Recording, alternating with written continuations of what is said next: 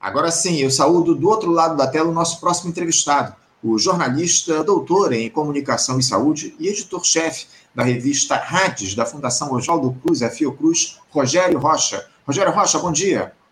Bom dia, Anderson. É um prazer estar aqui no Faixa Livre, ver o rádio vivo, né? E para a gente também sempre valorizar a complementariedade aí das mídias, né? Nenhuma delas morre, né? A, a comunicação interpessoal, o rádio, a TV, a internet, tudo faz parte de um grande sistema de comunicação humana. É isso. Agradeço muito, o, o Rogério, a tua participação, as palavras aqui para a gente, a comunicação, acima de tudo, a gente precisa é, levar informação de qualidade para as pessoas, a crítica em todas as redes, em todas as, enfim, as plataformas, a gente precisa fazer esse diálogo, esse debate. O Faixa Livre já há 28 anos faz aí essa discussão. Muito importante a gente manter esse projeto no ar. Eu quero agradecer muito, Rogério. Primeira vez que a gente conversa aqui Verdade. no nosso programa. Muito obrigado por você se dispor a fazer esse diálogo conosco aqui no Faixa Livre. E, Rogério, a gente queria conversar contigo pelo seguinte: na semana passada tivemos aí a realização da 17ª Conferência Nacional de Saúde, realizada lá em Brasília. Um evento marcado pela diversidade, pelo debate franco aí sobre temas ligados a um dos setores que foi mais atacado durante a gestão deletéria do Jair Bolsonaro nos últimos quatro anos, foi justamente a saúde. O evento ele promoveu debates divididos em quatro eixos temáticos, Rogério, que foram os seguintes: o Brasil que temos e o Brasil que queremos, o papel do controle social e dos movimentos sociais para salvar vidas, garantir direitos e defender o SUS, a vida e a democracia, e amanhã vai ser outro dia para todas as pessoas. Rogério, eu fiquei sabendo aí que o evento foi bastante concorrido, os debates aí provocaram muita reflexão. Eu gostaria de começar te pedindo aí para falar sobre o que, o que foi, como é que se deu essa 17ª Conferência Nacional de Saúde. Você participou de uma das mesas de debate, não é isso, Rogério? Fala um pouquinho aí para a gente a respeito da conferência, por favor. Exatamente. Foi uma conferência muito significativa. A gente pode daqui a pouco falar um pouco das anteriores e, do que é e, e, do que pode uma conferência, né? É, eram, tinha 6 mil pessoas em Brasília, cerca de 4 mil delas eleitas em cada município, cada estado. Então, são pessoas assim com uma potência, com uma representatividade muito grande, porque elas representam movimentos sociais, movimentos de trabalhadores, também os gestores, né, que estão espalhados pelo país aí no SUS. É, tinha também observadores, muito observadores, e é, pela primeira vez é, conferências livres que foram é, organizadas ao longo desse último semestre, é, com foco em determinados temas, algumas também generalistas, né, é, mas que puderam assim acrescentar a milhares de propostas, diretrizes que vieram dos municípios e estados, é, outras é, novas diretrizes e propostas aprovadas e é, também uma, uma cota, digamos assim, de cerca de 300 delegados. Né, para cada 100 pessoas numa conferência livre, é, um delegado era eleito. Isso deu uma, uma boa oxigenação e uma. É, é uma coisa que está se experimentando. Aconteceu é, desde é, 2015, na 15ª e na 16ª, conferências livres que eram, na verdade, debates prévios para aprofundar temas. Dessa vez, teve esse caráter é, é, deliberativo de, de, mandar pessoas e propostas. É, eu cubro conferências e toda a construção do SUS desde o dia seguinte da oitava conferência. Eu entrei na Fiocruz em 87, no programa RADS, que hoje em dia eu dirijo, né? mas para cobrir todo esse processo é, da reforma sanitária e tal. E é, sempre estive presente, mas dessa vez, pela primeira vez, eu estive como delegado. É uma, é uma sensação é, muito boa, sabe? Dá uma sensação de, de, de, de orgulho, de estar tá representando, estar tá construindo um compromisso, uma responsabilidade grande, é, e pude participar, então, dos debates. E também é, o Conselho Nacional é, me convidou para participar dessa mesa o Brasil que temos, o Brasil que queremos, que tinha é, três pessoas para falar, né? É, duas mulheres, uma travesti, é, duas é, pessoas que representam essa diversidade que você está dizendo, dos 12 debatedores desses quatro é, eixos, na, na tarde de sábado e na manhã de, não, da tarde de domingo e na manhã de segunda, é, havia apenas é, três homens, né? E, é, e, eu me senti muito feliz, sabe, confortável em estar nessa representação minoritária que é o que nos cabe nesse país de maioria feminina, de maioria negra, e isso a conferência representou muito bem. Muito bem colocado, muito importante essa diversidade que a Conferência Nacional de Saúde trouxe para a gente aí na última semana, debates importantes. A gente vai falar um pouco a respeito disso. É importantíssimo, como você muito bem colocou, a gente exaltar a diversidade aqui no nosso país. Agora, eh, você representou lá nessa conferência, aliás, lá na, em Brasília, a Conferência Livre de Comunicação e Saúde, Rogério. Nessa mesa de abertura, como você citou, foi intitulada O Brasil que Temos e o Brasil que Queremos. Uh, como é que foi essa discussão a respeito do Brasil, o, o, Rogério, na mesa de abertura? Quem participou desse debate? Que conclusões vocês chegaram a respeito do Brasil que queremos? Você acha que ainda estamos muito longe aí desse Brasil que queremos, Rogério? É, o, o, debate anterior com o, o Luiz Carlos mostra é, que o Brasil que queremos, na verdade, é uma proposta em aberto, em disputa, e que é, não, não é uma, uma proposta, digamos assim, é, tão bem definida hoje. Então, evidente, não, é, para quem acompanha desde o início do, do Faixa Livre agora, nessa manhã, é, dá para perceber que há, há muitas, muitas demandas, muitas expectativas, muitas causas, né? mas é, não há, digamos assim, um forte projeto nacional que agregue forças progressistas à esquerda e tal, é uma questão em aberto. Nesse debate, é, eu procurei, é, em primeiro lugar, é, trazer, porque toda conferência ela, elas tem uma qualidade muito grande, que é, tem uma, uma renovação da maioria das pessoas. A maioria das pessoas, a cada conferência, está no auge do seu envolvimento com o controle, a participação social da saúde e motivado. Então, está sempre renovando esse perfil de pessoas lá. E aí, é, era dia 2 de, de julho, né, da, da data da expulsão dos portugueses, finalmente, da, do Brasil na Bahia, e o primeiro passo foi foi lembrar as pessoas que o país que queremos é o que nós pudermos construir. É, uma conferência e, e, vários outros processos, é, principalmente hoje em dia, às vezes é, funcionam assim. Isso é o que a gente gostaria, entrega, digamos assim, para o Ministério da Saúde, entrega para a direção do SUS, ou entrega para o governo essa, digamos assim, esboço do país que se quer. É, e, como a gente tem essa tradição de uma é, democracia é, representativa, é, há uma expectativa de que alguém faça isso. Né? Então, foi interessante ser num domingo do 2 de, de, de julho, em que é, foi assim. Não foi um príncipe chegando lá à beira do Ipiranga, levantando uma espada, mimadinho, não sei o que e tal, e aí os portugueses entregariam essa terra toda a ele é, para fazer aqui um império é, é, fora, né, além mar. É, foi preciso guerra, foi preciso briga, né? Inclusive é, nessa disputa, né, a, eles festejam três mulheres, uma delas negra, né, é, como heroínas dessa. Então, é, além de ser anticolonial, foi um, um, um momento também, é, foi uma, uma, uma luta né, por independência é, de protagonismo feminino. Então, é, primeira coisa que eu acho importante ali de, de, colocar é isso, é que, assim, a gente diz o que quer e alguém faz. Não acontece isso. Né? É, é, tem que depender de democracia participativa, de, dos corpos na rua. E a outra questão é que também existe uma arena diferente hoje, entre as muitas mudanças aí é, contemporâneas, que é assim, a disputa pelos modos de pensar e agir, de produzir sentido sobre é, é, do pensamento e da ação, ela é, é um, uma esfera comunicacional. É isso aqui que a gente está vivendo. É, o, a relação, o, as conversas, a interação que existe nas redes sociais, seja com a família, seja com o trabalho, seja com é, o é, conjunto grande da sociedade com quem se, se lida, né? As informações ainda são fortemente, chegam fortemente pelos meios tradicionais, né? É, menos, menos o impresso hoje em dia, mas também, mas principalmente o televisivo, né? É muito forte, né?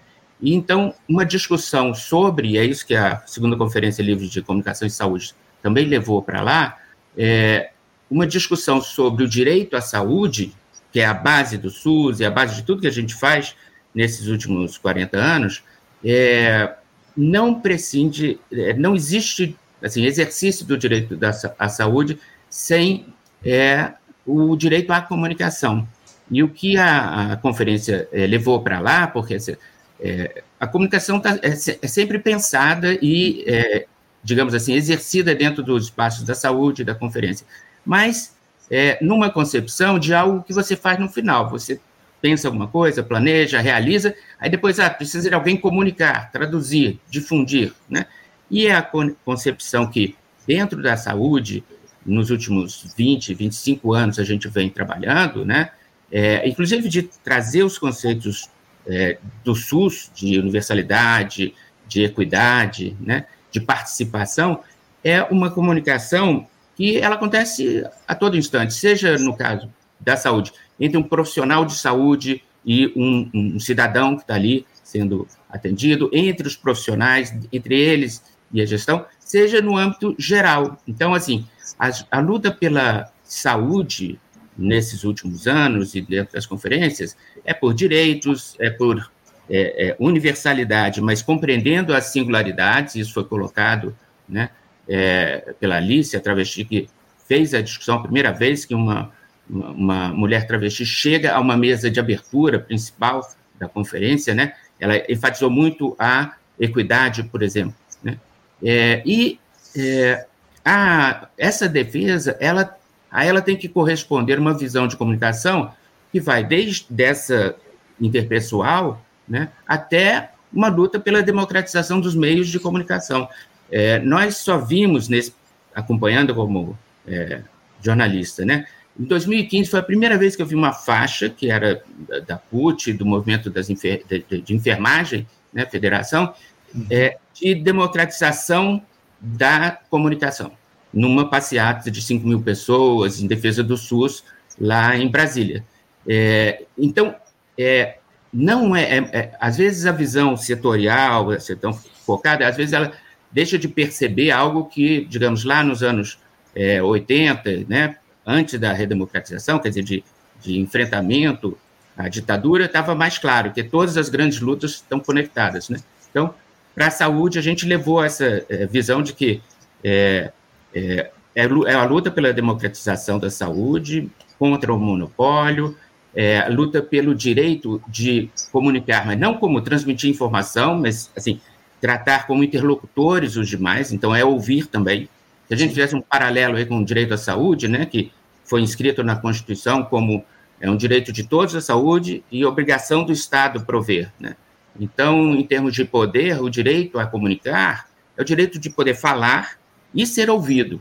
E quando se pensa na, nessa é, diferença de poder, de quem tem poder de falar, né, é o, o maior poder de falar para quem, quem não tem poder e maior obrigação de ouvir para quem tem é, o poder, o controle dos meios, ou no caso da saúde, né, as autoridades responsáveis. Isso foi um dos, dos aspectos que a gente frisou muito. Importante, muito importante a gente fazer essa discussão a respeito da comunicação, o, o, Rogério, eu costumo dizer aqui que a, a comunicação é fundamental em todos os meios, e a gente precisa fazer esse debate, inclusive, dentro da saúde. Agora, o Luiz, nesse, eh, o Rogério, nesse Brasil que queremos, eu imagino que uma saúde pública gratuita e de qualidade deva ser uma das grandes prioridades. O problema, Rogério, é que a saúde é cada vez menos pública aqui no nosso país. Há um processo crescente de privatização do SUS Aqui no Rio de Janeiro, por exemplo, estão prestes aí a entregar o Hospital Municipal Souza Guiar, que é a maior emergência da América Latina. A gente tem feito esse, esse diálogo, esse debate, essa discussão aqui ao longo dos últimos tempos no programa. Se a saúde pública deveria ser prioridade em um país repleto de desigualdades como o nosso, Rogério, por que, que os gestores querem entregar os equipamentos que atendem com qualidade de maneira gratuita tantas pessoas? Por que, que o gestor público aqui no Brasil, Rogério, via de regra, atende mais aos interesses privados ao invés de pensar no bem comum? Pois é, uma grande preocupação. Essa é, entrega à privatização, por exemplo, a última notícia que eu vi é que ela seria é, discutida em São Paulo para evitar mobilização aqui no Rio, para impedir né, uma, uma, coisa tão importante. A disputa entre o público e o privado, é, ela vem desde a, das discussões da oitava conferência em 86 e é, da discussão dentro é, da Constituinte para criar o SUS. Né? É, naquele momento, houve um, um, um, equilíbrio bastante favorável é, a, a, uma proposta, quer dizer, na, na, oitava conferência era pública, estatal, pronto. Né?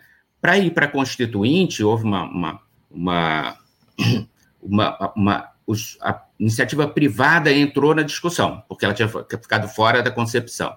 E na Constituinte, o sistema privado foi é, autorizado como complementar. O que aconteceu é que essa proposta de um SUS era uma reforma é, pautada, assim, inspirada no que aconteceu no Estado de Bem-Estar Social de uma Europa é, daquele, daquele tempo, que já estava, inclusive, sendo. É, o neoliberalismo estava chegando forte é, com a Thatcher na Europa, com o Reagan lá nos Estados Unidos. E é, aquilo, o, o, não só a saúde, mas a segurança social dentro da Constituição ficou bem com esse espírito. Né? Mas, em seguida, com a vitória do Collor e não do Lula, também nunca saberemos como seria um governo do Lula em, em 89, é, essa a, assim, a, a, política toda passou a ser orientada é, durante toda a década seguinte pelo neoliberalismo. Né? E tinha aquela coisa estranha, um corpo estranho que é um SUS, né, idealizado como universal, público, gratuito, etc., com um bom financiamento pensado na época, que era o financiamento da Seguridade Social, que, é, claro, existe um mito de que a Previdência é, é, é, tem um, um, saldo negativo, mas é um mito, sempre foi. Né? Então, o, o conjunto das ações de Previdência, Assistência e Saúde estava muito bem, é, saiu da Constituição muito bem desenhado. Né? É, só que o SUS foi durante, desde 90, quando foi criada a lei orgânica que organizou o SUS, em primeiro lugar, foi vetado pelo Collor a participação social, que é uma característica brasileira, não tem nos outros sistemas, sei lá, da, da Inglaterra, da, do Canadá, os outros sistemas universais, públicos, não tem essa coisa interessante que é a participação chamada de controle social, que é o único lugar à saúde que se fala que o controle social é da sociedade sobre o Estado. Né? Na sociologia, Tradicionalmente, o controle social é o controle que o Estado faz sobre a sociedade, né? Mas o SUS foi atacado desde sempre. É impressionante. Então, assim, é, muita resistência à implantação. Assim, desculpe, só para concluir. A, o veto do, do Collor foi derrubado porque ainda existia um movimento social vigoroso, né, junto com o movimento da reforma sanitária, um movimento social que pressionou a bancada, pressionou, e eles derrubaram o veto dele, por isso que tem a participação. E aí, Sempre foi isso, na verdade. O financiamento, que é a base do que garantiria essa universalidade, esse, usar só os hospitais públicos para prover, ele sempre foi muito aquém do que qualquer outro sistema universal. É, o que preocupa, dando um salto enorme para o tempo atual, é que é, mesmo os governos é, populares, digamos assim, a partir do primeiro governo Lula, nunca é, ousaram ou nunca foram é, é, corretos em prover um financiamento adequado para o SUS. E deixa ele fragilizado e a, o sistema privado nunca descansou. Uma diferença dessa trajetória aí, da, da década de 90, 2000 até 2010, etc., é, na verdade, até menos do que isso, é que é, tinha muita gente querendo acabar com o SUS. Hoje em dia, não. E principalmente depois de uma Covid como essa, que a gente teve assim, as, até as pessoas da classe média que, não, que usam um plano privado, pensam que não usam o SUS, mas ele está em tudo, é, passaram a entender que o SUS é importante. E aí, o projeto privatista deixou de ser acabar com o SUS, concorrencial, e passou a ser intensamente, ampliar, ampliar coisas que já existiam, de, de fundação pública de direito privado, privatização de, de algumas áreas e tal, né? é, de ocupar o SUS desde a atenção básica, que é, que é o posto, de saúde, a, a estratégia da, da, saúde da família, em dois locais, etc., que eles não se interessavam por isso antes, eles queriam ter contrapartida financeira para prover outros serviços. É, mas agora eles têm projeto para atenção básica, de serem é, é, é contratados para substituir o SUS. E é, nessas emergências, nas especialidades e tudo mais. De preferência, deixar o que, o que tem alto custo, tipo transplantes, né? deixa uhum. que uh, querem o, o, que eles podem tirar lucro. É, e me preocupa muito, e preocupou muitas pessoas que citaram isso lá, é, Anderson. Vou dar um exemplo que é do governo novo. Então, assim, é, foi recriado o Conselho é, Social e Econômico, né? 300 pessoas e tal. Da saúde, tem é, quantas? 13 pessoas, é isso? 14 pessoas. Uhum. Uma delas, que é a Rosana Onoco é, Campos, que é a presidente da Associação Brasileira de Saúde Coletiva, a ela é comprometida com esse projeto original do SUS. As outras 13 pessoas, e eu não vou citar aqui porque a gente está no rádio, que é dinâmico, todas são do sistema privado.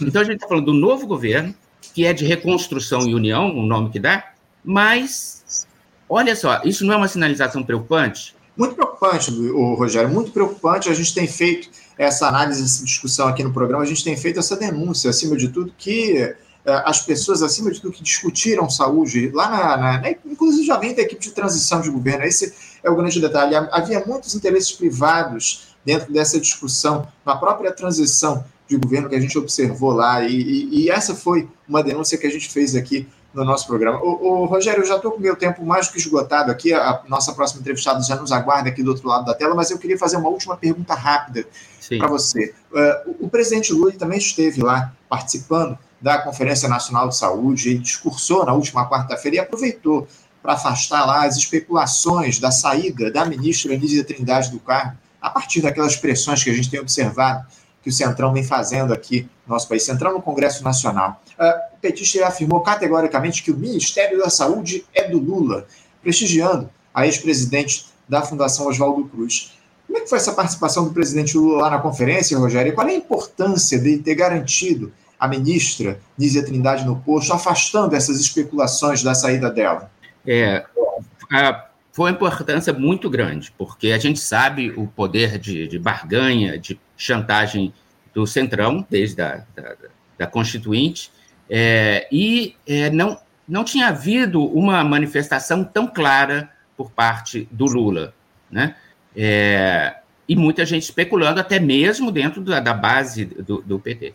Sem a Anísia, aí, que representa, o SUS representa essa construção toda, representa a, a Fiocruz é um pouco o berço da reforma sanitária, do SUS, etc. Né? E ela é muito a cara disso. Então, sem ela, realmente a gente não viveria, talvez, o absurdo dos quatro últimos anos, mas, por exemplo, a privatização estaria garantida. Né? E ele contou que ligou para ela assim que houve aquelas especulações, dizendo que vai dormir tranquila, que você, essa você falou, o, a saúde é do Lula, você continua. Essa, esse grito fica Nízia ocupou toda a 17ª conferência, desde o do primeiro dia, toda oportunidade, alguém dizia e o pessoal puxava o fica Nízia, e também o Lula tem essa sensibilidade. Isso aconteceu com a Haddad lá na educação, quando queriam, ele foi para uma conferência de educação e todo mundo queria defender o Haddad. E agora a mesma coisa aconteceu com a Dilma. Então, tudo indica que fica Nízia. O que a gente tem que ficar de olhos abertos é porque, mesmo sob Lula e Nízia, a gente não pode deixar que eles sejam os defensores. Então, a população e os, os militantes da saúde têm que brigar. O próprio Lula diz isso. Então, a gente tem que pressionar do lado de cá, porque do lado de lá, ninguém vai querer privatizar menos, porque tem um consenso a favor do público na conferência. Então, a gente tem que fazer essa disputa sem depender de uma liderança, tem que fazer nas ruas o tempo todo e nos meios de comunicação. Mobilização popular, infelizmente, é o que falta aqui no nosso país ao longo desses últimos tempos. Lamentavelmente, Rogério, quem mobiliza aqui no país já há algum tempo é a extrema-direita. É o que a gente tem observado a gente precisa que o povo volte às ruas cobrando um projeto de país. É o que a gente precisa e, lamentavelmente, não é o que a gente tem observado. A gente espera, acima de tudo, que as esquerdas se deem conta disso e consigam mobilizar a população na rua para cobrar por mudanças efetivas aqui no nosso país. Rogério, eu quero agradecer muito a tua participação aqui conosco. Muito obrigado por essa importante entrevista que você trouxe aqui para a gente, falando a respeito do que houve lá, do que aconteceu na 17ª Conferência Nacional de Saúde. A gente espera dialogar contigo em outras oportunidades aqui no Faixa Livre. Muito obrigado, Rogério, pela tua participação. Eu te desejo um ótimo dia e deixo o meu abraço. Eu que agradeço, Anderson. Um abraço, boa semana para todos que acompanham Faixa Livre. Obrigado. Até a próxima. Conversamos aqui com Rogério Landes Rocha. O Rogério, que é jornalista, doutor em comunicação e saúde e também editor-chefe da revista Rades, da Fundação Oswaldo Cruz, e Cruz, bateu um papo conosco a respeito do que aconteceu lá na 17ª Conferência Nacional de Saúde realizada na última semana lá em Brasília. Enfim, importante papo a respeito de saúde aqui no nosso país, um tema fundamental e que, lamentavelmente, a gente não faz essa discussão com maior profundidade aqui no país. A gente precisa, acima de tudo, aprofundar o debate a respeito do Sistema Único de Saúde e de saúde pública para todos. A gente tem que fazer essa discussão e, lamentavelmente, a, extrema-direita, a direita, acaba tomando conta desse debate e, acima de tudo, defendendo projetos aí de entrega da saúde pública no nosso país. É o que a gente tem observado ao longo dos últimos tempos e a gente precisa combater isso acima de tudo. Você, ouvinte do Faixa Livre, pode ajudar a mantê-lo no ar. Faça sua contribuição diretamente na conta do Banco Itaú, agência 6157, conta corrente 99360, dígito 8. Esta conta encontra-se em nome do Sindicato dos Professores do Município do Rio de Janeiro e região, o Simpro Rio, uma das nossas entidades patrocinadoras, mas seus recursos são destinados exclusivamente para o financiamento do nosso programa. Você pode fazer sua doação de qualquer valor, utilizando também a nossa chave Pix, que é ouvinte@programafaixalivre.com.br. Sua contribuição é fundamental para a manutenção desta trincheira progressista no ar.